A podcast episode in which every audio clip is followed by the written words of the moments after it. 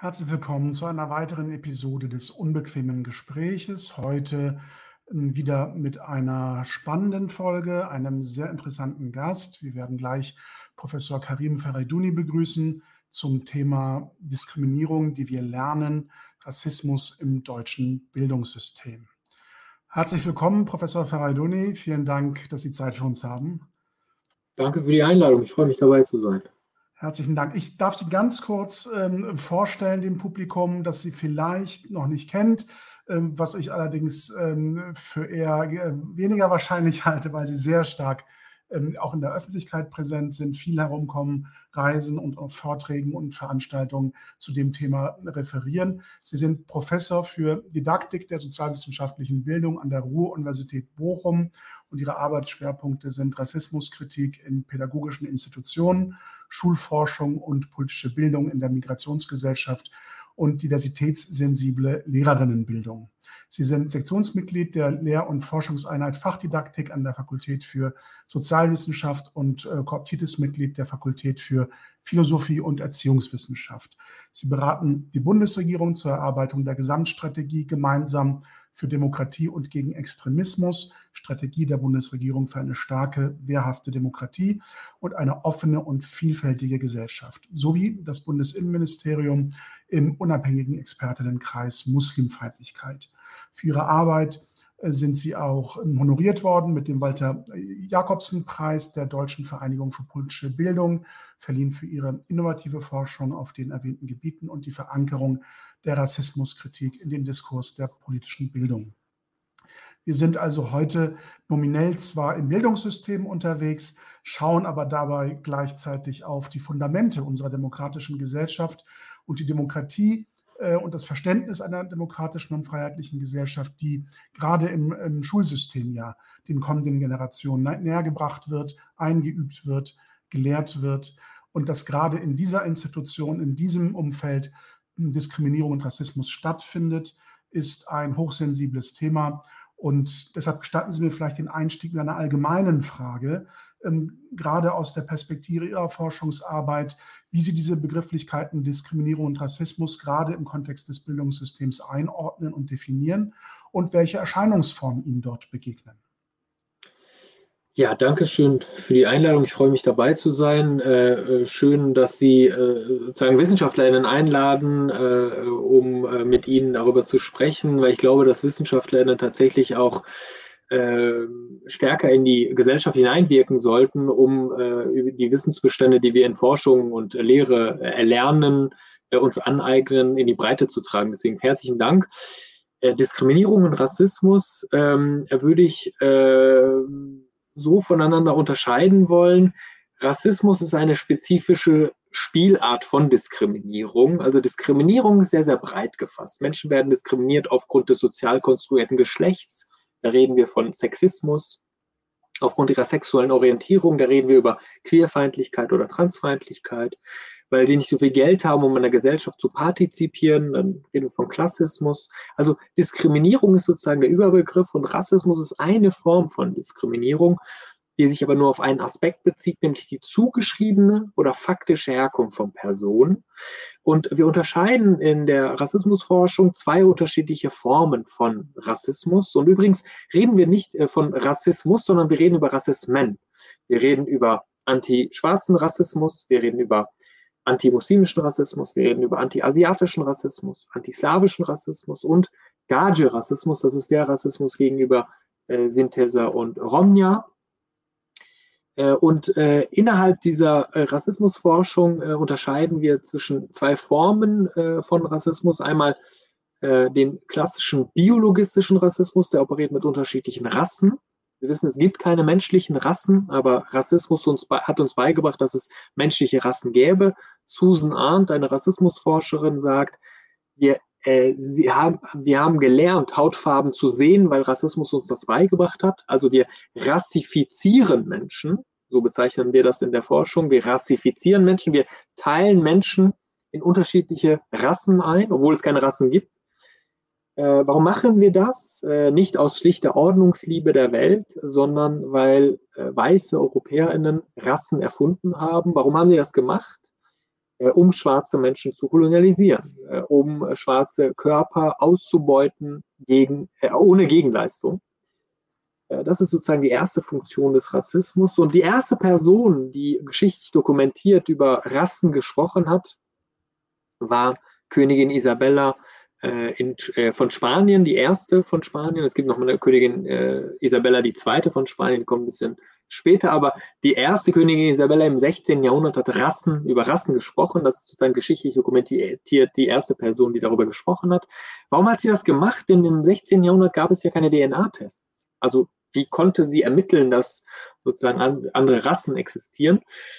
Also sie hat das gemacht, um jüdische Menschen äh, aus dem spanischen Königreich auszuschließen, um ihnen die Bürgerrechte zu nehmen, indem sie gesagt hat, jüdische Menschen besitzen ein anderes Blut als christliche Menschen, die haben eine andere Rasse. Das war äh, im 16. Jahrhundert äh, das erste Mal und im Zeitalter äh, dann der Aufklärung wurde der Gedanke äh, oder das Denken über Rassen perfektioniert, indem wir fast über, über 100 Rassen gesprochen haben. Also ein Katalog von Rassen wurde entwickelt.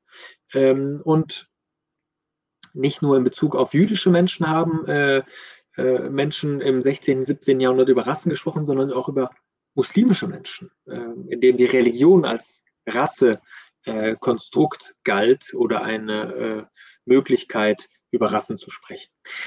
Das heißt, dieser klassische biologistische Rassismus bezieht sich auf Rassen und daneben haben wir die zweite Form, das ist der Neo- oder Kulturrassismus. Und dieser Rassismus kommt gänzlich ohne Rassekonstruktion aus. Das ist der sogenannte Rassismus ohne Rassen. Und dieser Kultur- oder Neorassismus bezieht sich auf die Höherwertigkeit oder Minderwertigkeit oder Unvereinbarkeit von Kulturen, Sprachen und auch Religionszugehörigkeit. Und dieser Rassismus, dieser Neo- oder Kulturrassismus ist erstens viel salonfähiger in unserer Gesellschaft, der kommt viel häufiger vor als der klassische biologistische Rassismus und der ist aber auch viel schwieriger zu erkennen. So Sätze wie, die Türken sollen in der Türkei leben, die Deutschen in Deutschland. Äh, viele Menschen halten diesen Satz nicht für rassistisch. Das ist aber äh, sozusagen ein Satz, der Ethnopluralismus ausdrückt. Also äh, die sollen in der Türkei leben und wir in Deutschland, weil die kulturellen Unterschiede, die es zwischen Türken und Deutschen gibt, da kommen wir nicht äh, raus. Und deswegen sind die glücklicher in der Türkei und wir sind glücklicher alleine in Deutschland. Viele Menschen glauben auch nicht, dass so ein Satz wie, äh, also wenn weibliche äh, Lehrkräfte über muslimische männliche Schüler reden, dann äh, fällt häufig ein Satz, nämlich die akzeptieren mich als weibliche Lehrkraft nicht, weil im Islam ist doch angelegt, dass Frauen und Männer ungleich behandelt werden müssen. Und die, wenn man die fragt, ist das ein rassistischer Satz, sagen die, nur um Gottes Willen, ich rede doch nur über religiöse Unterschiede oder kulturelle Unterschiede. Also sozusagen äh, diese dichotome Sichtweise, diese Sichtweise, die sind so, wir sind ganz anders. Das äh, führt auch äh, zu dem Neo- oder Kulturrassismus. Und deswegen müssen wir uns über beide Formen unterhalten, äh, wenn es um Rassismus geht. Also würden Sie tatsächlich, äh, so verstehe ich Ihre Ausführungen, diese ähm, rechtfertigende Position, wenn es um Stereotype geht, die negative Zuschreibungen transportieren und tradieren über Musliminnen in unserer Gesellschaft, diese rechtfertigende Argumentation, ja, das ist doch gar nicht Rassismus, das ist Kritik am Islam und an, an Eigenschaften von Musliminnen, weil Religion ist ja keine Rasse. Ähm, man kann ja auch sozusagen äh, blond und blauäugig Muslim sein, obwohl das häufig ja nicht so wahrgenommen wird. Ähm, und gleichwohl ist im gesellschaftlichen Diskurs von antimuslimischem Rassismus die Rede. Das heißt, äh, genau diese Erklärung ihrerseits äh, schlüsselt sozusagen diese Argumentation auf und, und widerlegt sie und bestätigt doch, dass es sich um Rassismus handelt. Ja, also in Fortbildungsveranstaltungen äh, mit Lehrkräften, Polizistinnen, PolitikerInnen begegnen mir ja solche Menschen, die dann sagen, Herr Ferreidun, re warum reden wir über antimuslimischen Rassismus? Muslime sind doch keine Rasse. Dann sage ich, ja gut, äh, jüdische Menschen sind auch keine Rasse und wir reden trotzdem über Antisemitismus. Also es geht nicht darum, Menschen als Rasse zu kennzeichnen, weil es gibt keine menschlichen Rassen. Und das sage nicht ich als Sozialwissenschaftler, wenn Sie mir nicht vertrauen in Bezug auf Biologie, was ich durchaus verstehen kann, weil ich immer schlecht war in Biologie. Äh, lesen Sie sich die Jena-Erklärung durch. Die Jena-Erklärung, führende Biologinnen aus Deutschland haben auf drei Seiten dargestellt, warum gibt es keine menschlichen Rassen. Ja. Ähm, aber trotzdem gibt es antimuslimischen Rassismus. Äh, das kriegen manche Menschen nicht hin, äh, weil diese, das Denken über Rasse verknüpft mit der muslimischen Religion eigentlich so alt ist wie Antisemitismus. Und äh, das hat eine äh, historische Kontinuität, und zwar nicht seit 50 Jahren, sondern seit über 500 Jahren, dass äh, sozusagen angenommen wird, äh, muslimische Menschen verhalten sich ganz anders, haben ein anderes Blut ähm, und äh, sind äh, das negative Gegenteil von christlichen Menschen. Also wie gesagt, es geht bei der Rassismusforschung nicht darum, Rassen voneinander zu unterscheiden, sondern ganz im Gegenteil. Es geht darum, zu, äh, sich anzuschauen, wie werden eigentlich Menschen zu anderen Rassen gemacht? Wie werden Menschen zu Fremden gemacht? Das sind keine Fremden, die wohnen hier vielleicht seit, keine Ahnung, 150 Jahren, aber aufgrund äh, phänotypischer Eigenschaften, die nicht als weiß-deutsch gelten. Über Weißsein können wir auch sprechen, vielleicht, wenn Sie wollen, ja, aber weil Weißsein nicht nur die Hautfarbe, äh, nicht nur die Hautfarbe umfasst, sondern viel mehr andere Dinge weil die Menschen nicht als weiß-deutsch gelesen werden, ähm, betrifft es sie. Und übrigens, vielleicht noch ein Punkt beim muslimischen, antimuslimischen Rassismus. Ähm, kommt es nicht nur darauf an, ob sie sich selber als Muslim oder Muslima wahrnehmen. Das ist irrelevant. Ob sie fünfmal am Tag beten oder die Moschee noch nie gesehen haben, das ist egal. Es geht um Fantasien. Die Fantasien über ihre Person, die Fantasien, was man mit dem Islam verbindet. Und es geht darum, wenn sie muslimisch aussehen, dann trifft sie antimuslimischer Rassismus. Aber es kann auch ganz umgekehrt sein.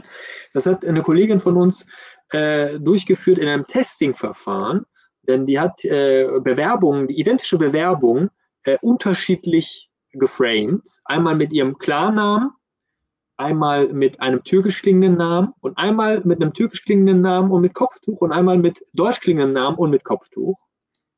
Und je weiter äh, sie sich entfernt hat, namentlich und auch äußerlich von dem weiß-christlich-atheistischen Mainstream, desto höher äh, war die Wahrscheinlichkeit, dass sie nicht eingeladen worden ist in Bezug auf ähm, dieses Bewerbungsgespräch, weil eben antimuslimischer Rassismus eine Rolle gespielt hat.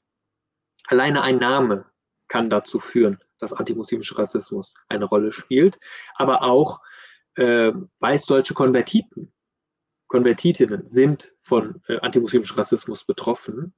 Äh, deswegen ist das ein fluider äh, Prozess, äh, wenn wir über Ungleichheitsstrukturen sprechen. Ja, das ist interessant, ähm, äh, nochmal ausdrücklich zu hören aus Ihrer ähm, wissenschaftlichen Perspektive, wie dieses zum anderen machen ähm, an, an, jeden, an jedes beliebige Kriterium sozusagen andocken kann, wie Herkunft, Kultur, Aussehen äh, oder eben auch religiöses Bekenntnis, ähm, aber dann letztlich äh, in der Schlussfolgerung und in der Entwicklung dieser äh, stereotypen Betrachtung oder negativen Andersmachung ähm, letztlich auch bei körperlichen Eigenschaften oder vermeintlich biologischen Eigenschaften oder kollektiven Charaktereigenschaften einer bestimmten Gruppe, die wiederum dann ethnisch, biologistisch äh, dargelegt werden, führen kann.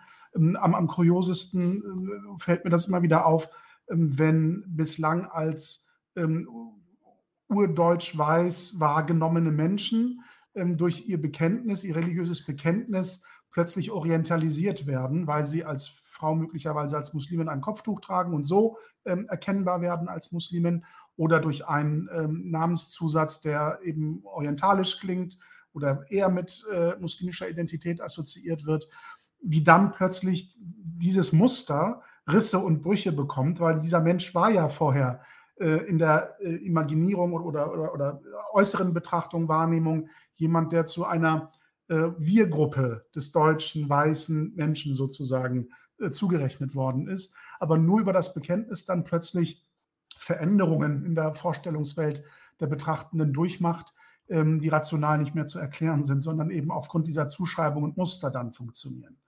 Und, wenn und da sind wir beim Kern von Weißsein, wenn ich da einhaken darf, sorry. Weil Weißsein kann ihnen genommen werden, Weißsein kann ihnen auch verliehen werden. Also Weißsein wurde beispielsweise jüdischen Deutschen genommen mit der Etablierung der Nürnberger Rassegesetze. Bis äh, zur Etablierung der Nürnberger Rassegesetze waren jüdische Deutsche ganz normale Deutsche.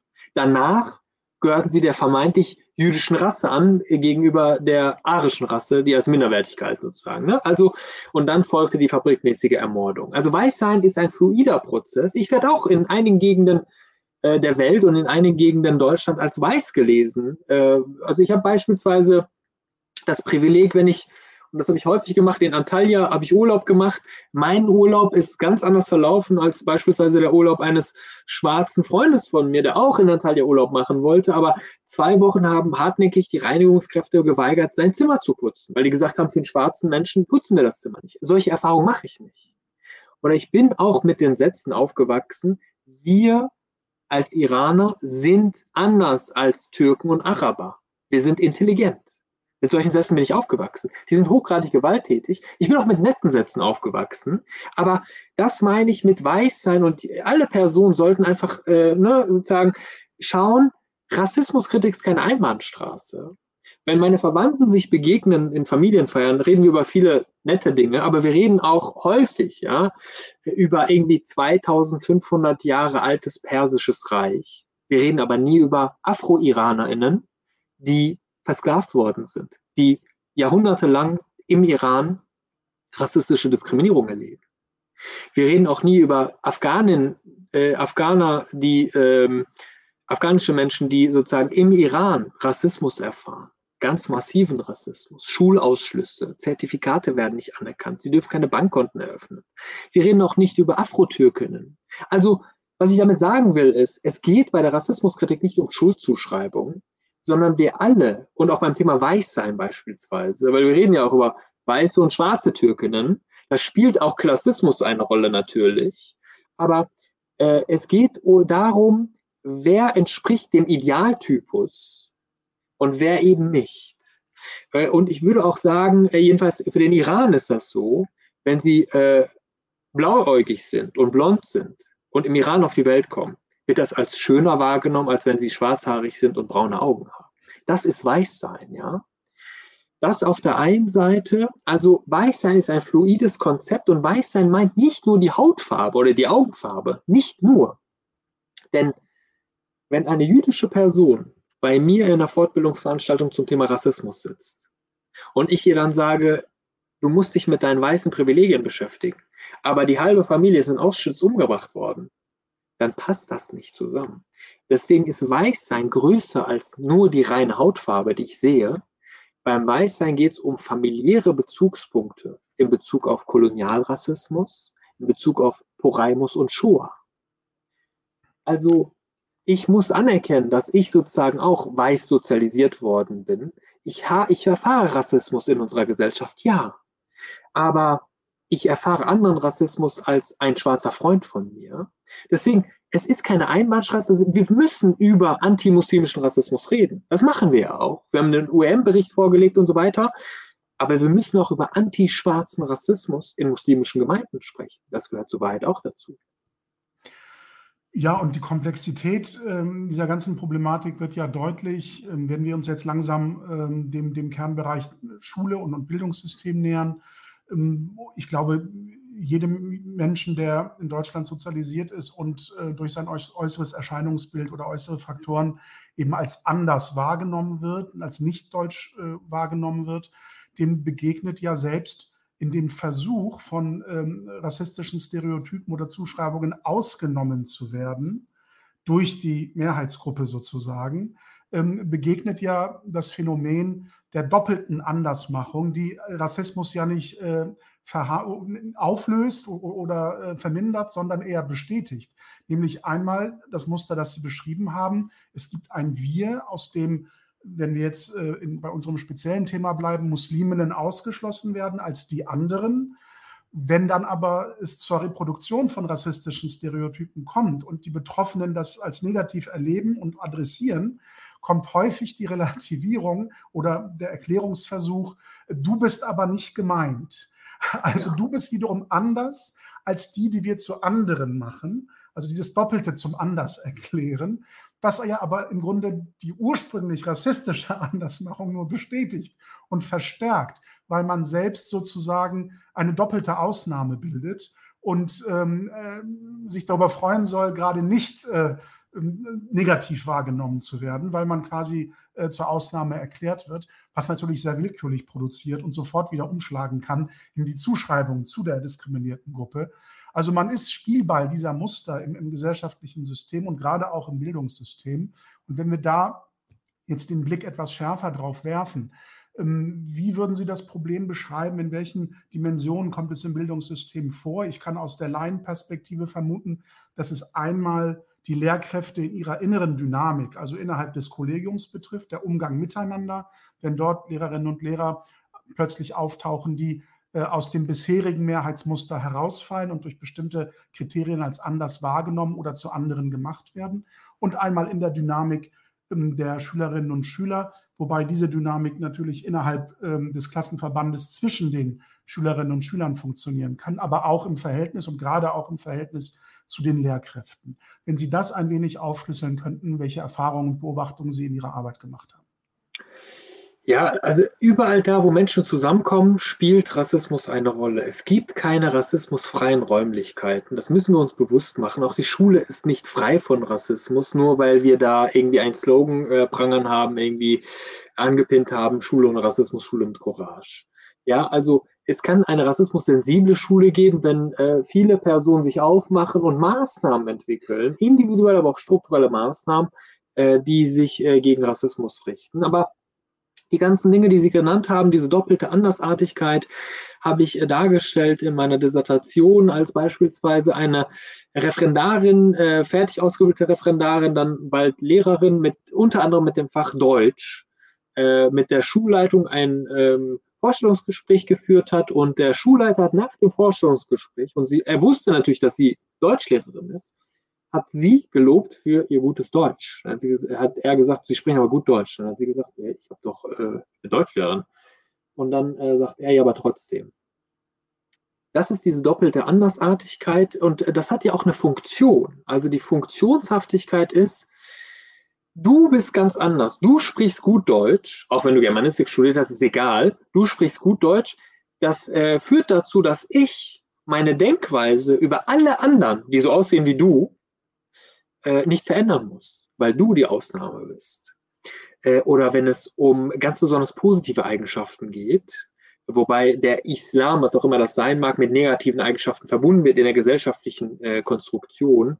Äh, wenn so du dem äh, nicht widersprichst, äh, nicht äh, sozusagen entsprichst, wenn du sozusagen sehr, sehr nett bist, kein muslimischer Macho bist als Mann, äh, dann äh, heißt es häufig, ja, du bist eine Ausnahme. Du bist entweder gebildet oder du bist sehr lange hier in Deutschland. Also irgendein Ausgrund, äh, Grund wird gesucht, um zu sagen, du bist anders als andere Muslime, damit man seine eigenen Dank Denkweisen über muslimische Menschen nicht verändern muss.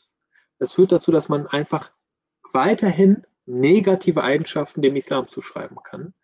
Äh, über diese Funktionshaftigkeit müssen wir reden, aber es gibt äh, sozusagen ganz viele unterschiedliche Formen des Rassismus. Ähm, ich war ja selber einige Jahre Lehrer und als ich Referendar war für die Fächer Deutsche und Sozialwissenschaft, ist mal äh, beim Elternsprechtag eine Mutter auf mich zugekommen und wollte ein Foto mit mir machen. dann meinte ich so, warum wollen Sie ein Foto machen?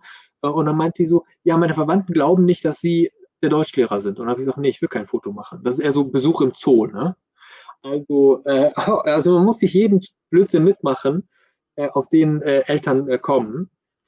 Rassismus führt dazu, dass wir unsere Fähigkeiten, die wir besitzen, nicht adäquat unter Beweis stellen können. Denn Rassismus ist eine Fantasie über Menschen, äh, die es nicht erlaubt, Menschen in ihrer Individualität zu sehen. Rassismus sieht uns als Kollektive. Sexismus sieht Frauen als Kollektive. Männer haben Sexismus internalisiert, um Frauen als Kollektive zu betrachten, die nicht fähig sind, zum Beispiel rational zu denken und die eher in die Küche gehören. Ne?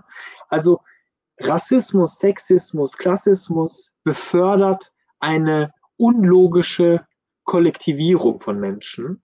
Wir sehen nicht mehr das Individuum in seinen positiven und negativen Eigenschaften, sondern wir sehen einfach nur eine Schablone. Und deswegen sage ich, natürlich müssen wir über Betroffene sprechen, aber Betroffene ausweiten, denn auch weißdeutsche Menschen sind betroffen von Rassismus. Auch ich als heterosexueller Mann bin betroffen von Sexismus, natürlich in einer qualitativ anderen Art und Weise, denn ich, ich, ich bin privilegiert, ich, bin, ich profitiere von Sexismus in meiner Karriere, in meinem Privatleben, weil ich sozusagen in diesen Männerbünden automatisch dabei bin. Aber ich äh, bin auch negativ betroffen, weil ich gelernt habe, sexistische Gedanken mir zu machen. Zum Beispiel, ich muss arbeiten am Schreibtisch und meine Frau muss putzen, weil gehört sich so. Warum gehört sich das so? Weil ich das sozusagen gelernt habe. Auch ich bin betroffen davon und ich kann Frauen nicht begegnen in ihrer Individualität, wenn ich nicht gelernt habe, meine sexistischen Sichtweisen zu verlernen. Das ist ein lebenslanger Prozess. Ja, es reicht nicht ein Workshop und gut ist. Äh, und das glaube ich, müssen wir in ihrer Ganzheitlichkeit sehen. Also Rassismuskritik in der Ganzheitlichkeit. Was haben eigentlich Lehrkräfte oder angehende Lehrkräfte davon, dass sie Rassismuskritik als Professionskompetenz wahrnehmen? Sie haben davon, dass die SchülerInnen, dass die SchülerInnen nicht mehr als Teil eines Kollektivs wahrnehmen, dass sie nicht mit Vorurteilen an die Sache rangehen, sondern individuelle Bezugspunkte finden und sie werden auch entspannter, weil Rassismus uns beibringt, gegenseitig voneinander Angst zu haben. Äh, und äh, ich glaube, wir sollten tatsächlich weniger mit erhobenem Zeigefinger arbeiten. Wir sollten Lehrkräfte beibringen, was hast du davon, wenn du Rassismus thematisierst? Erstens, äh, kannst du dann mit der Lebensrealität deiner Kolleginnen und Schülerinnen viel besser umgehen, als wenn du sagst, ja, aber unsere Schule ist doch äh, frei von Rassismus oder äh, da, da muss es einen anderen Grund geben, sondern du kommst wirklich der Lebensrealität deiner Schülerinnen näher, auch wenn du selber keine Rassismuserfahrung machst und du kannst dich dafür einsetzen, dass eine gesellschaftliche Struktur, Rassismus, nicht weiter vorkommt in deiner äh, Schule. Du kannst auch Unterrichtsmaterialien entwickeln, auch das ist ein Arbeitsprozess mit den Studierenden. Wie kannst du im Fach Politik über Racial Profiling in der achten Klasse mit deinen SchülerInnen sprechen? Wie kannst du eine rassismuskritische Kompetenz anbahnen bei deinen SchülerInnen? Das sind sozusagen die Zielsetzungen.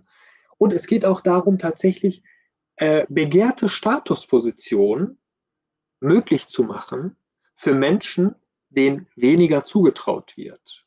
Also warum haben wir weniger Lehrkräfte mit internationaler Familiengeschichte, BPOC-Lehrkräfte? Warum haben wir wenig äh, ProfessorInnen BPOC? Warum haben wir das? Nicht, weil sie nicht fähig werden, den Job gut zu machen, sondern weil sie nicht die Möglichkeit bekommen, diese Stellen zu bekommen, weil sie nicht gefördert werden, weil sie, äh, weil ihnen nicht äh, ermöglicht wird, tatsächlich sich auszuprobieren äh, weil wir gelernt haben, Menschen, spezifischen Menschen etwas zuzutrauen und anderen Menschen Steine in den Weg zu legen. Und das macht Rassismus äh, in unserer Gesellschaft.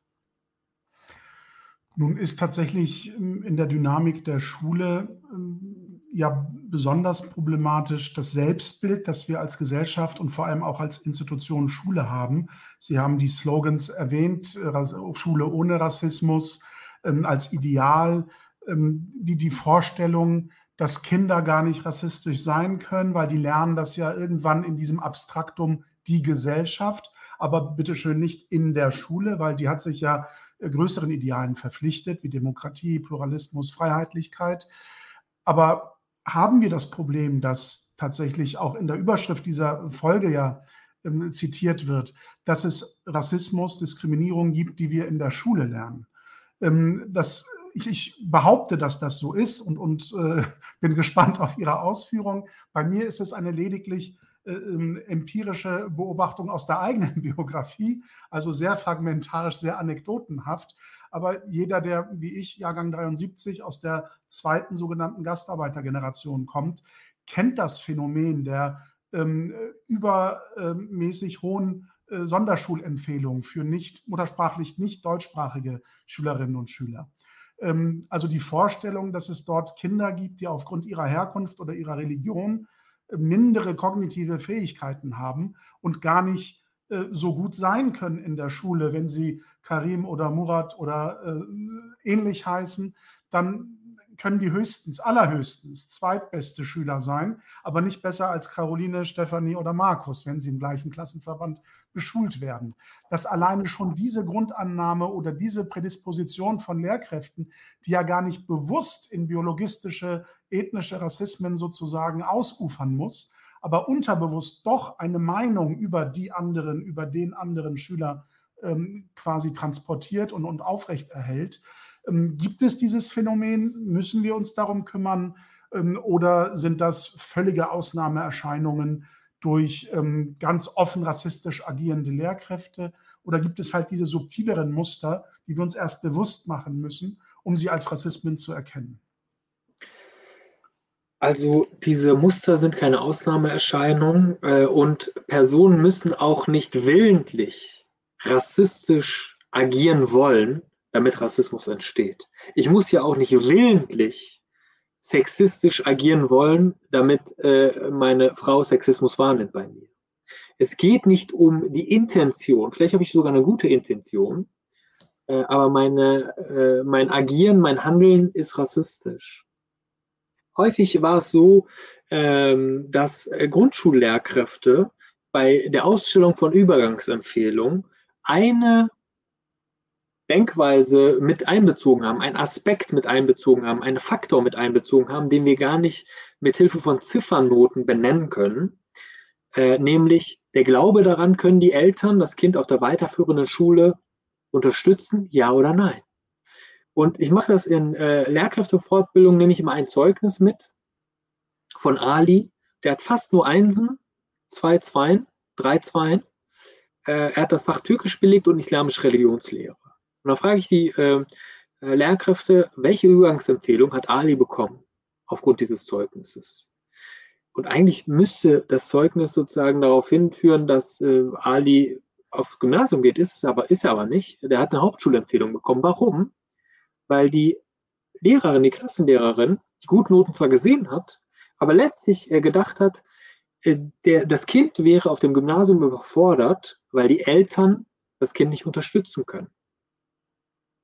Und das ist in doppelter Hinsicht eine Bankrotterklärung für unsere Gesellschaft. Das erste ist eine Bankrotterklärung für das sogenannte meritokratische Prinzip. Also wenn du Leistung erbringst, kriegst du auch dementsprechend die Statusposition.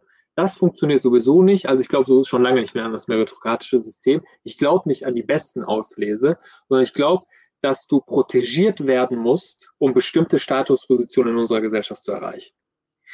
Und das Zweite ist, es ist so eine Bankrotterklärung für unser Schulsystem. Äh, also ich glaube sowieso nicht an diese Mehrgliedrigkeit des deutschen Schulsystems. Da ist auch Deutschland eine Ausnahme im weltweiten Vergleich. Meiner Meinung nach brauchen wir eine gut finanzierte, gut ausgestattete eine Schule für alle SchülerInnen. Äh, da kann man auch adäquat äh, Menschen mit äh, Förderbedürftigkeit sozusagen ähm, ähm, beschulen. Aber dafür brauchen wir dann die notwendigen Ressourcen. Also äh, die, das Schulsystem, und darauf will ich hinaus, verlangt von Lehrkräften Dinge, die wir gar nicht einlösen können. Wir können keine pädagogischen Prognosen abgeben im Umfang von zehn Jahren oder in Bezug auf eine gesamte Biografie. Ur Shahin, Medizinprofessor, BioNTech-Mitbegründer, Milliardär, der hat eine Hauptschulempfehlung bekommen. Nur weil sein äh, deutscher Nachbar sich dafür eingesetzt hat, ist er aufs Gymnasium gegangen. Jetzt könnte man sagen, ja, ist doch egal, wenn der gut ist, und Ur Shahin ist einer der intelligentesten Menschen wahrscheinlich auf dem Planeten, wenn er gut ist, kann er sich hocharbeiten, von Hauptschule auf die Realschule, aufs Gymnasium. Das funktioniert nicht. Das konnte meine Kollegin Frau Bellenberg nachweisen. Wenn es im Laufe einer Schulbiografie auf der weiterführenden Schule zu einem Schulformwechsel kommt, dann geschieht das zu 60 Prozent nach unten. Nur zu 20 Prozent nach oben und die anderen wechseln halt innerhalb der Schulform eine andere Schule dann. Also es ist ein Mythos zu glauben, wenn du erstmal in dieses Fahrwasser geraten bist, dass du dann wechseln kannst, wenn du gut bist. Nein. Weil wenn viele Schul SchülerInnen die Förderschule wechseln zu einer allgemeinbildenden Schule, Hauptschule, Realschule, äh, was machen dann die Lehrkräfte? Wie kommen die Lehrkräfte an die Ressourcen? Und was Sie beschrieben haben gerade, ist, und das beschreibt nicht ich, ja, ich habe davon gar keine Ahnung, ja, äh, was ich äh, sozusagen äh, zitiere, ist Donja Amirpur, die sich damit beschäftigt, ja, Inklusion, Rassismus. Äh, die Dissertation von Donja Amirpur, Professorin an der Hochschule Niederrhein, ist migrationsbedingt behindert, heißt die Dissertation. Äh, sie konnte feststellen, dass aufgrund von Ressourcen, die Bewahrung von Ressourcen, die Bewahrung der Schulform, Förderschule, viele Migrantinnen äh, dahin äh, beschult werden. Äh, und da müssen wir auch, da sind wir bei einem anderen Satz, äh, Ansatz, wie sind eigentlich die Testverfahren? Eignen sich die Testverfahren, um Förderbedürftigkeit festzustellen bei Schülern? Nur weil du kein Deutsch kannst, heißt es nicht, dass du auf eine Förderschule kommen musst. Aber das ist sozusagen unter anderem auch Praxis. Also unabhängig von der Institut, äh, Intention, unabhängig von dem Wollen, müssen wir über Strukturen reden. Und institutioneller Rassismus im Gegensatz zu individuellem Rassismus ist ja, auch wenn die Person, die Lehrkraft, nicht rassistisch sein will, aufgrund von Verfahrensvorschriften, Routinen, Gesetze oder Dinge, die schon immer so geregelt worden sind, äh, spielt Rassismus eine Rolle. Beim individuellen Rassismus äh, muss die Person auch nicht intendiert rassistisch sein. Und Tupuka Oget äh, beschreibt das immer mit einer Situation, äh, wenn ich ihn auf den Fuß trete, auch wenn ich das nicht wollte, empfinden sie ja Schmerz. Also sozusagen, es geht um die Wirkung meiner Handlungsweisen. Und deswegen müssen sich Lehrkräfte mit Rassismus auseinandersetzen, weil das ein Strukturierungsmerkmal unserer Gesellschaft ist, genauso wie Sexismus, Klassismus, Adultismus, äh, andere Strukturierungsmerkmale unserer Gesellschaft sind. Aber da müssen wir auch fair sein. Und die Fairness vermisse ich in Bezug auf die Debatte über Schule, aber auch die Debatte, Debatte über Lehrkräfte. Ich habe noch nie eine angehende Lehrkraft kennengelernt, die mir gesagt hat, Herr Ferradoni, ich will SchülerInnen quälen, deswegen will ich Lehrkraft werden. Das sind hochgradig engagierte Menschen. Aber die kommen in ein System, das Schulsystem, das weder darauf ausgelegt ist, dass SchülerInnen gut lernen, noch dass die LehrerInnen-Gesundheit beibehalten wird. Das System ist das Problem. Wir reden viel über individuelle Workshops, was können Individu Individuen tun. Wir müssen aber über Strukturen reden. Das deutsche Schulwesen wie das jetzt aufgebaut ist, ist nicht förderlich für Lehrkräfte und ist auch nicht förderlich für SchülerInnen. Lehrkräfte haben keine Zeit. Sie ähm, unterrichten in Klassen, die viel zu groß sind und die unterrichten zu viel Stunden. Äh, und ich stelle immer wieder Menschen, die selbst in der Schule nicht tätig sind, eine Frage. Wo würden sie selber lieber äh, zur Toilette gehen? In einer Bank oder in einer Schule? Und äh, 100 Prozent der Person, die ich befragt habe, haben gesagt, lieber in einer Bank. Also es geht auch um Ästhetik, äh, die an den meisten Schulen nicht vorhanden ist. Das ist kein schöner Lern- und Lebensraum. Wie viel Leben, Lebenszeit verbringen Schülerinnen und Lehrkräfte an Schulen? Wir haben, wir müssen uns, an, wir müssen uns eingestehen, wir haben Schulen über Jahrzehnte hinweg vernachlässigt. Plötzlich ist ein, und das ist auch okay so, plötzlich ist ein äh, Sondervermögen 100 Milliarden Euro für die Bundeswehr da. Das ist sozusagen, ich erkenne die gesellschaftliche Notwendigkeit, ja, okay. Aber ich fordere auch ein Sondervermögen oder Sondertopf für die Bildung. So wie es jetzt ist, kann es nicht weitergehen. Das ist eine Bankrotterklärung für Deutschland, wie wir mit Schülerinnen und Lehrkräften umgehen. Wir verlieren viel Potenzial. Der Lehrerinnenberuf ist nicht mehr attraktiv. Äh, viele Lehrkräfte hören vor der Pensionierung auf, weil sie es einfach körperlich nicht mehr schaffen. Ähm, und deswegen sage ich, wenn wir über Rassismus reden, dann müssen wir uns ehrlich machen und sagen, es reicht nicht, Rassismus, Antisemitismus, andere Ungleichheitsstrukturen in Curricula zu formulieren, sondern wir müssen in der ersten und zweiten Phase der Lehrerinnenbildung die Menschen auch gut ausbilden, damit sie adäquat in der Lage sind, über solche Themen zu sprechen. Und wir haben ja vielleicht noch als letztes, wir haben unter anderem im, äh, in unserem Bericht äh, unabhängigen Expertenkreis Muslimfeindlichkeit, den Bericht haben wir ja äh, Ende Juni Frau Faeser in die Hand gedrückt und äh, dem Bundespräsidenten auch in die Hand gedrückt. Wir haben ganz viele Studien gemacht, äh, machen lassen, ganz viele Handlungsempfehlungen äh, dargestellt. Jetzt ist die Politik am Zug. Wir haben kein Erkenntnisdefizit. Wir haben gute Forschungsleistung. Und zwar nicht nur wir, sondern andere Kolleginnen auch. Seit 20, 30 Jahren wissen wir, wo es hakt. Wir haben ein Umsetzungsdefizit. Die Politik traut sich einfach nicht, diese Handlungsempfehlung umzusetzen. Das ist das Problem. Wir haben äh, eine Studie durchgeführt äh, im Bildungsbereich. Riem Spielhaus und ihr Team haben das durchgeführt. Sie haben über 750 Schulbücher untersucht und 350 Lehrpläne. In keinem der Lehrpläne kommt antimuslimischer Rassismus oder Muslimfeindlichkeit vor. Wie kannst du ein Thema behandeln im Unterricht, wofür es nicht mal im Curriculum einen Verweis gibt?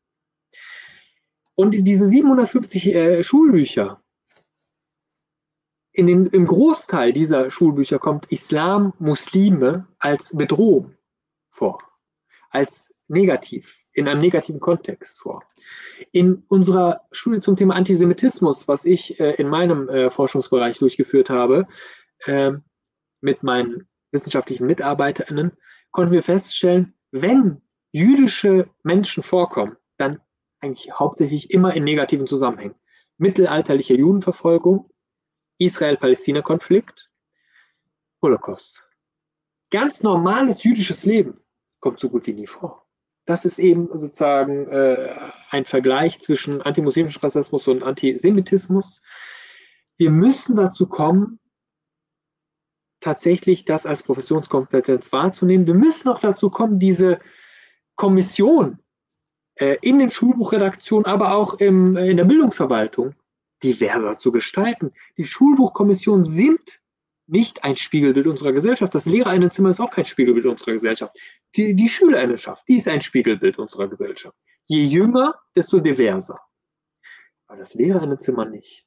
Und auch die Entscheidungsgremien sind kein Spiegelbild unserer Gesellschaft. Und das müssen wir strukturell verändern. Jetzt ähm, liegt natürlich in der Natur der Sache, wenn wir uns das Verhalten von Lehrkräften ansehen, immer die Unwägbarkeit, ähm, dass wir die inneren Motive nicht ähm, konkret benennen können, wenn sie nicht artikuliert werden. Und wir sind uns ja einig, dass wir Lehrkräfte, die rassistische Stereotype reproduzieren, nicht dämonisieren, sondern als Teil des äh, problematischen Systems benennen, weil auch die sind ja innerhalb dieses Systems an diesen Punkt gekommen, äh, der zu dieser Reproduktion führt und nicht aus einer inneren verwerflichen Haltung heraus, wenn wir das für den Großteil ähm, ähm, von dem Problem betroffenen Lehrkräfte jetzt so feststellen. Wir haben aber mit den Schulmaterialien, die Sie erwähnt haben, ja ein objektives Anschauungsmaterial, an dem wir nachvollziehen können, wo die Probleme beginnen, ähm, bevor sie eben äh, zu einem systematischen Problem werden. Und das Schulmaterial ist ja so eine Manifestation des systematischen Problems, weil Sie die Kommissionen und die Gremien angesprochen haben, in denen solche Inhalte entstehen oder eben äh, abgesegnet werden. Wenn Sie vielleicht noch konkreter auf die inhaltlichen äh, Einzelheiten eingehen können. Wie muss man sich das vorstellen? Wie sieht das normale Wissen über Musliminnen und Muslime im Schulmaterial aus, das zu solchen problematischen Entwicklungen führt? Können Sie uns da einen Einblick verschaffen? Ja, also wir haben zum Beispiel in dem Gespräch äh, im Ministerium, im Innenministerium und auch im Gespräch mit ähm, äh, dem Bundespräsidenten ein Zitat äh, dargestellt oder vorgestellt, in dem vieles dieser Dinge, die wir gerade besprochen haben, eigentlich kumuliert. Und dieses Zitat stammt nicht aus 1970, sondern dieses Zitat äh, stammt aus einem Schulbuch aus dem Jahr 2019. Und in diesem Zitat äh, heißt es äh, sozusagen, ähm, für viele Muslime gehören Beten in der Moschee, äh, Fasten, aber auch Zwangsheirat und Unterdrückung von Frauen zu ihrem Wir-Gefühl, zu ihrer Wir-Identität, während für uns, also auf weiß-deutsch, christlich-atheistische Menschen bezogen, für uns äh, äh, kollidiert dieses Wir-Gefühl mit äh, Kopftuch tragen, Zwangsehen, Ehrenmorde das, äh, da gibt es einen Konflikt zu unserer Identität. Und deswegen müssen wir damit irgendwie um, umgehen. Und wenn Sie dieses Zitat nehmen, wir, ihr Identität, die sind so, die tolerieren Zwangsheirat, Ehrenmord, wir nicht. Dann kommt es bei den SchülerInnen dazu, und auch bei den Lehrkräften, dass sie das tatsächlich internalisieren. Dass die glauben, äh, weil das im Schulbuch steht, ist das ultimative Wahrheit. Das Schulbuch repräsentiert auch im Zeitalter der Digitalisierung das maßgebliche Instrument, wie ich meinen Unterricht gestalte als Lehrkraft. Und die Schülerinnen nehmen das Schulbuch nicht als x-beliebiges Buch wahr. Das ist nicht irgendein Buch, sondern weil das durch so viele Hände gegangen ist und weil das offiziell im Unterricht thematisiert wird, glauben die, dass das wahr ist, was da drin steht. Und wenn wir dann sagen, die sind äh, sozusagen fein damit, wenn Ehrenmorde geschehen, die sind fein damit, wenn Zwangsheiraten entstehen, dann führt es zu einem sehr, sehr einseitigen Bild über muslimische Menschen.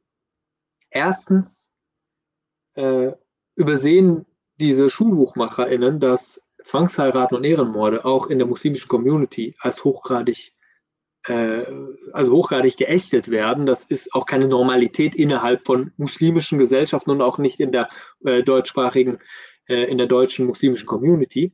Und zweitens führt das zu einer Separierung der Menschen, weil dann heißt es, entweder du bist muslimisch oder du bist deutsch. Und dass beides möglich ist, auch im Einklang mit dem Grundgesetz, spielt dafür dann, ist sozusagen in der Denkweise dieser Schulbuchmaterialien nicht vorhanden. Und deswegen sage ich, es ist unglaublich wichtig, äh, Fortbildungsveranstaltungen durchzuführen, didaktisches Material bereitzustellen, mit den Leuten zu reden. Gleichzeitig aber auch, glaube ich, dass wir eigentlich mit so 10 bis 20 Prozent unserer Gesellschaft nicht mehr reden können. Äh, 10 bis 20 Prozent unserer Gesellschaft äh, sind nicht empfänglich für gute Argumente. Die haben keine Lust. Antimuslimischen Rassismus, Antisemitismuskritik sozusagen, darauf haben die keine Lust. Sondern die wollen sich antisemitisch äußern, sie wollen sich rassistisch äußern, sie wollen sich sexistisch und queerfeindlich äußern. Das ist eben das Problem. Aber trotzdem als Pädagoginnen müssen wir einen Standpunkt vertreten. Wir dürfen nicht unseren Schülerinnen vorschreiben, was sie wählen dürfen. Aber wir müssen agieren. Wir dürfen nicht neutral sein, wenn menschenverachtende Dinge geäußert werden. Aber das heißt auch, dass ich erkenne, was sind eigentlich rassistische Dinge. Und deswegen muss ich mich damit auseinandersetzen, um eine Professionskompetenz zu erlangen. Das äh, Schulbuchzitat ähm, lässt mich auch ähm, deshalb so erschrocken äh, zusammenzucken, ähm, weil mich das sehr stark an etwas erinnert, was jetzt völlig außerhalb des äh, Schulsystems äh, thematisch angesiedelt ist, aber was im Grunde die, die Spätfolgen sozusagen einer solchen äh, pädagogischen Herangehensweise oder Beschulungsmethode ähm, äh, aufzeigt.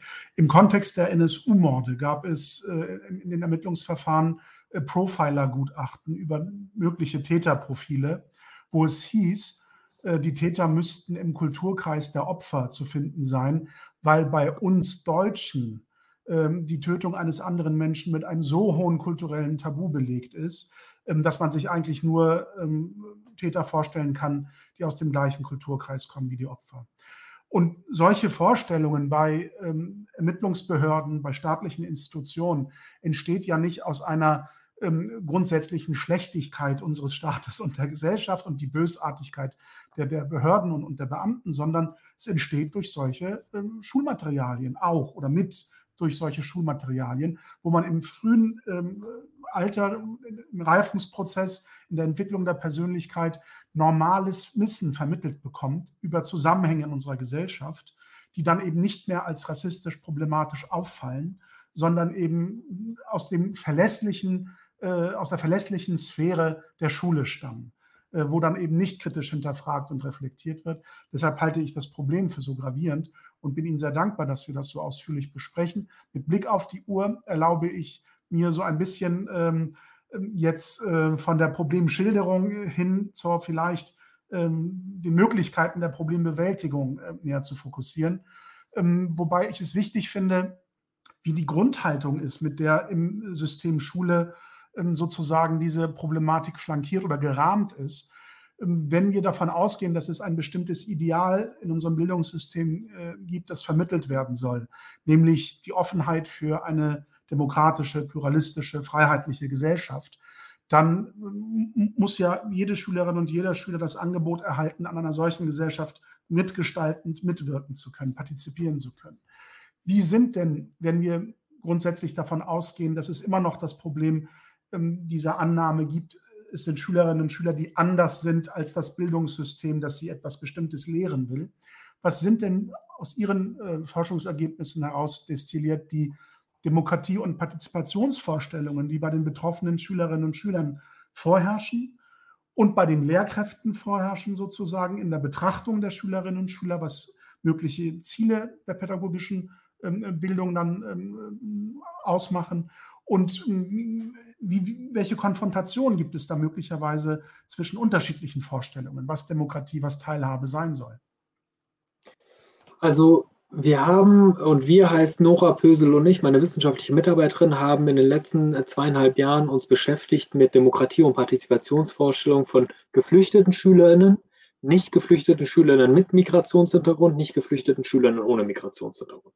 Drei Personengruppen an Berufskollegs, weil das Berufskolleg eine sehr, sehr untererforschte Schulform ist. Wir wissen viel über das Gymnasium, viel über die Hauptschule, wenig über das Berufskolleg. Wobei die meisten SchülerInnen in Nordrhein-Westfalen beispielsweise, aber auch in Baden-Württemberg an äh, Berufsschulen beschult werden. Äh, viele glauben, dass der äh, das Gymnasium, aber die Berufsschulen äh, sind äh, bei den weiterführenden Schulen äh, die sozusagen Schulform mit den meisten Schülern. ich, wir erheben keinen Anspruch auf Repräsentativität, das muss ich gleich dazu sagen. Also diese Studie kann nicht für alle BerufsschulschülerInnen äh, gelten oder BerufskollegsschülerInnen äh, gelten, äh, sondern wir haben 500 SchülerInnen befragt. Das reicht nicht, um repräsentative ähm, sozusagen Aussagen zu treffen. Aber trotzdem glaube ich, dass wir einen Mehrwert geschaffen haben für diese Debatte. Wie äh, sind wir auf dieses Thema gekommen? Ich habe in Lehrkräftefortbildung häufig einen Satz gehört äh, von Lehrkräften äh, über geflüchtete SchülerInnen, der da lautet, da, wo die herkommen, gibt es keine Demokratie. Deswegen können die das gar nicht kognitiv begreifen, was eine Demokratie ausmacht. Also sie sind nicht in der Lage, geistig zu begreifen, was eine Demokratie ausmacht, weil da, wo die herkommen, gibt es das nicht. Das fand ich so rassistisch. Äh, und, äh, aber ich fand das so interessant, dass viele Lehrkräfte dieses Bauchgefühl haben, dass ich einen Antrag gestellt habe, das wurde bewilligt äh, durch die äh, Stiftung Mercator und wir haben die Chance gehabt zu erforschen, was äh, da möglich ist. Und das wichtigste Ergebnis ist, ähm, diese Bauchempirie ist falsch, jedenfalls für unsere Erhebung. Ähm, also geflüchtete SchülerInnen besitzen in Bezug auf die Regierungsform der Demokratie und in Bezug auf das deutsche Grundgesetz positive Einstellungsmuster im Vergleich zu nicht geflüchteten SchülerInnen mit und ohne Migrationshintergrund. Das zum einen. Ähm, es gibt auch äh, sozusagen überraschende Befunde. Wir haben auch unter anderem danach gefragt, glaubst du, dass äh, deine Lehrkräfte Vorbehalte dir gegenüber aufgrund deiner Religion, aufgrund deiner Kultur äh, haben und äh, trauen die dir zu, demokratisch zu agieren? Und die geflüchteten SchülerInnen haben ähm, mit einem sehr, sehr starken Ausmaß äh, angegeben, dass sie sich von ihren äh, Lehrkräften benachteiligt fühlen und auch häufiger als die anderen beiden Gruppen gehört haben, äh, du kannst äh, gar nicht demokratisch agieren. Also diese Diskriminierungserfahrungen in Bezug auf Demokratie und Partizipationskompetenzen empfinden äh, geflüchtete Schülerinnen stärker als nicht geflüchtete Schülerinnen mit und ohne Migrationshintergrund. Und auch in, äh, wir haben auch nach Partizipationshürden gefragt. Also was hält dich davon ab, ehrenamtlich tätig zu sein, bei einer Partei dich zu engagieren? Da spielt Rassismus auch eine Rolle. Aber da spielt auch Informationsmangel eine Rolle. Was auch eine Rolle spielt, und äh, da müssen wir uns auch ehrlich machen, äh, wie gesagt, das ist keine repräsentative Studie, aber wir haben zum Beispiel auch über äh, Gleichstellung von Mann und Frau und Gleichstellung in Bezug auf sexuelle Orientierung die Menschen befragt. Und während äh, Gleichstellung von Frau und Gleichstellung in Bezug auf sexuelle Orientierung bei äh, nicht geflüchteten Schülern mit und ohne Migrationshintergrund äh, die Zustimmung bei über 90 Prozent ist jeweils, ist die Zustimmung bei geflüchteten Schülern bei ungefähr 70 Prozent. Also können wir konstatieren, weniger geflüchtete Schülerinnen stimmt zu, dass Frauen und Männer äh, gleich behandelt werden müssen in unserer Gesellschaft und weniger geflüchtete Schülerinnen stimmen zu, dass Menschen, egal welcher sexuellen Orientierung sie angehören oder besitzen, gleich behandelt werden sollen. Ähm, jetzt könnte die AfD kommen und sagen, ach, guck mal, sogar die Studie von äh, Pösel und Ferraidoni hat das bestätigt, was wir sowieso denken. Das würde uns pädagogisch aber gar nicht weiterbringen. Erstens, 70 Prozent der geflüchteten Schülerinnen ist der Meinung, es ist egal, welche sexuelle Orientierung, es ist egal, welches Geschlecht, alle Menschen sollen gleich behandelt werden. Also auch bei den Geflüchteten ist die Mehrheit der Meinung, alle sollen gleich behandelt werden. Der zweite Aspekt ist, ähm, wie bewirken Sie pädagogische Veränderungen? Nicht indem Sie mit einem Vorschlaghammer sozusagen auftreten und sagen, bei uns ist das so, ihr müsst euch anpassen. Sondern ich glaube, es ist viel wichtiger, den Prozess auch in Deutschland darzustellen. Die Rechte für queere Menschen sind in Deutschland nicht vom Himmel gefallen. Die Rechte von queeren Menschen haben sich queere Menschen und auch andere Verbündete in einem jahrzehntelangen Kampf erarbeitet. Diesen Kampf darzustellen, kann für Menschen äh, vielleicht sinnvoll sein, die aus Staaten migriert sind, in denen äh, Homosexualität unter Strafe steht, zum Teil sogar die Todesstrafe äh, nach sich führt, nach sich zieht. Das kann dazu führen, dass diese Kämpfe auch nachvollzogen werden. Und ich glaube, das ist pädagogisch viel sinnvoller zu sagen, bei uns ist das ein Prozess gewesen. Hier gab es auch Widerstände. Ähm, ich glaube, wir sollten mehr Sensibilität walten lassen, aber wir müssen auch anerkennen, dass tatsächlich Unterschiede äh, da sind, weil unterschiedliche Sozialisationsbedingungen existieren. Und wie kriegen wir es klar, äh, diese Ideale eines Grundgesetzes in die Lebensrealität der SchülerInnen zu überführen. Ich sage immer wieder, die SchülerInnen gehen ja in die Schule, um demokratische Grundregeln unserer Gesellschaft zu erlernen. Wenn die schon alles wüssten, was wir sozusagen ihnen beibringen wollen, warum sollen die ja überhaupt in die Schule gehen? Also deswegen, dieser Unterschied zwischen geflüchteten und nicht geflüchteten SchülerInnen stimmt nicht, nicht äh, negativ, sondern wir als Lehrkräfte sind doch genau dafür da. Und übrigens, geflüchtete Lehrkräfte bringen Schülerinnen auch demokratische Strukturen bei. Auch das gehört zur Wahrheit dazu. Also wir sollten wirklich diese Diskussion um Ungleichheitsstrukturen ein bisschen differenzierter führen, weil es wäre wirklich billig zu sagen, für alle negativen Dinge, die in unserer Gesellschaft passieren, sind Geflüchtete verantwortlich, sind Muslime verantwortlich, sind jüdische Menschen verantwortlich. Das hatten wir jahrhundertelang. Das hat uns nicht weitergebracht. Wir sollten uns wirklich ehrlich äh, machen in der äh, Debatte. Und zur Ehrlichkeit gehört dazu, Deutschland kann ein Modell sein für die Welt. Nämlich ein Modell, das das Grundgesetz tatsächlich zu der Lebensrealität unserer aller Bevölkerung, zu, zu, allen, äh, zu allen Menschen dazugehört. Aber das äh, heißt auch, dass wir alle ein Stück weit Anteil daran nehmen müssen.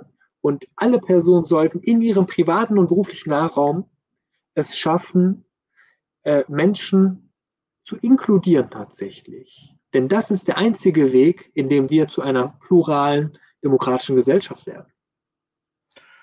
Und ohne Ihre Zeit über Gebühren in Anspruch zu nehmen, äh, vielleicht als Abschlussrunde, äh, was Sie unbedingt bei der Thematik vielleicht noch ansprechen wollen, was ich ähm, jetzt ähm, nachlässigerweise vielleicht vergessen habe zu fragen und vielleicht auch meine Bitte ähm, nochmal abschließend zu benennen, ähm, einmal mit Blick auf die betroffenen Schülerinnen und Schüler und vielleicht auch die betroffenen Lehrerinnen und Lehrer, wie ähm, die Bewältigung solcher Erfahrungen aussehen kann, äh, was ähm, mehr Widerstand schafft gegen diese äh, Probleme, was möglicherweise ein, ein, Lösungsansatz sein kann, um diese Probleme zu vermindern. Denn was ich aus unserem Gespräch ähm, als, als deutlichste Botschaft oder Beschreibung mitnehme, ist, dass es das Ideal einer rassismusfreien Gesellschaft und damit auch einer rassismusfreien Schule nicht geben wird. Es wird immer solche Schwierigkeiten geben.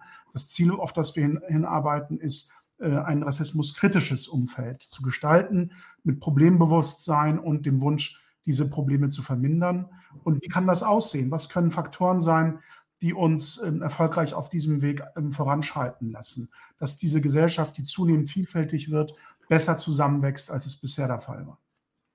Also was ich allen Menschen raten würde, ist, ähm, nehmen Sie Ihre Lernchancen wahr. Wenn jemand über Rassismus redet und Sie erfahren selber keinen Rassismus, wenn jemand über Sexismus redet und Sie erfahren selber nicht, äh, Sie erfahren selber keinen Sexismus, dann blocken Sie nicht ab, indem Sie sagen, ja, aber, sondern hören Sie zu. Hören Sie zu, um nicht zu entgegnen, ja, ich höre mir jetzt fünf Minuten das an, was du sagst, aber dann sage ich dir, was eigentlich der Fall ist, sondern hören Sie zu, um zu verstehen. Es geht bei der Thematisierung von Ungleichheitsstrukturen darum, andere Lebensrealitäten, die nicht ihre sind, nachvollziehen zu können. Und nicht nur nachvollziehen zu können, sondern sich zu fragen, was kann ich tun, damit diese Ungleichheitsstruktur nicht mehr reproduziert wird. Also das ist sozusagen der Ansatz und ähm, dazu gehört auch, nicht als Oberlehrer aufzutreten, sondern auch eigene biografische Bezugspunkte anzustellen. Das habe ich auch versucht in Bezug auf Weißsein beispielsweise. Also ich bin nicht als Rassismusforscher auf die Welt gekommen, sondern ich musste auch diese ganzen rassistischen Dinge, die mir beigebracht worden sind, von der Schule, von meinen Eltern, von Verwandten, von Freunden, von der Werbung, egal was, das muss ich auch dekonstruieren lernen. Und das ist ein lebenslanger Prozess. Also hören Sie sich gegenseitig zu äh, und äh, zuhören, um zu verstehen, nicht zuhören, um zu entgegnen. Was würde ich Betroffenen raten? Ich glaube, dass alle Menschen betroffen sind. Das habe ich ja gerade schon gesagt. Ich glaube, es gibt nicht die primär Betroffenen und die anderen sind weniger betroffen, sondern natürlich gibt es einen qualitativen Unterschied in der Betroffenheit. Ja, äh, also äh, sozusagen, äh, wen, wer wird umgebracht? Sie haben den NSU äh, erwähnt.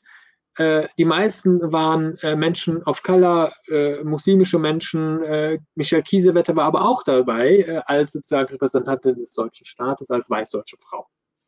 Deswegen würde ich sagen, wir sitzen alle im selben Boot. Ähm, was würde ich raten? Ich würde äh, raten, Empowerment-Workshops zu besuchen für Menschen, die von Rassismus betroffen sind. Ich empfehle eigentlich immer den Verein Phoenix e.V. aus Duisburg. Die machen gute Empowerment-Workshops. Sie machen auch gute Antirassismus-Workshops für Menschen, die über Weißsein was lernen wollen. Ich empfehle Bücher von Tupoku Oget beispielsweise. Äh, ich glaube, Deutschland ist im Jahr 2023 so rassismuskritisch wie noch nie in der bundesdeutschen Geschichte. Also finden viele Initiativen statt, Bücher werden geschrieben, didaktisches Material wird entwickelt. Das heißt, diese Ausrede aus den 1990er Jahren, ich weiß nichts, ich äh, weiß nicht, wo ich das herbekomme und äh, ich kenne auch keine Leute, die davon betroffen sind, die gilt nicht mehr. Wenn Sie Lust haben, gehen Sie auf Instagram, gehen Sie, äh, googeln Sie äh, die, rassismuskritische Fachdidaktiken, googeln Sie rassismuskritische Unterrichtsmaterialien. Sie werden fündig werden. Es ist ein lebenslanger Prozess. Es kommt darauf an, ob Sie den gehen wollen oder nicht. Es ist ein lohnenswerter Prozess, aber der kann auch mit Anstrengung verbunden sein. Und ich glaube, Sie sollten einfach, wie gesagt, die Lernchancen wahrnehmen in Bezug auf Rassismus, weil uns das als Gesellschaft weiterbringt. Vielen Dank für Ihre Zeit, für Ihre spannenden Ausführungen, die es, glaube ich, auch dem Publikum ermöglicht haben, nochmal intensiver in diese Facette der Problematik hineinzuschauen und ähm, Dinge zu lernen. Auch mit dem Hinweis, äh, das darf ich an dieser Stelle auch wiederholen, dass ähm, der von Ihnen und, und Kolleginnen und Kollegen ausgearbeitete Expertenbericht ähm, zur Muslimfeindlichkeit in unserer Gesellschaft ähm, online kostenlos äh, heruntergeladen werden kann als PDF er ist sehr umfangreich, aber man kann sich ja einzelne Überschriften auch im Inhaltsverzeichnis anschauen, ähm, an denen dann bestimmte spezielle Interessen festgemacht werden können, um sich ähm, die Thematik noch weiter zu erschließen. Ähm, ich empfehle diese Lektüre allen wärmstens, die mehr Einblick in diese Thematik auch gewinnen möchten, entweder weil sie nach Lösungsansätzen suchen oder weil sie ihr Bewusstsein für dieses Problem schärfen wollen. Vielen Dank, dass Sie heute dazu beigetragen haben, für Ihre Zeit und Ihre Ausführungen. Dem Publikum danke ich für das Interesse und äh, hoffe, dass wir uns beim nächsten unbequemen Gespräch im September wiedersehen. Auf Ganz herzlichen Dank. und bis bald. Vielen Dank. Dankeschön.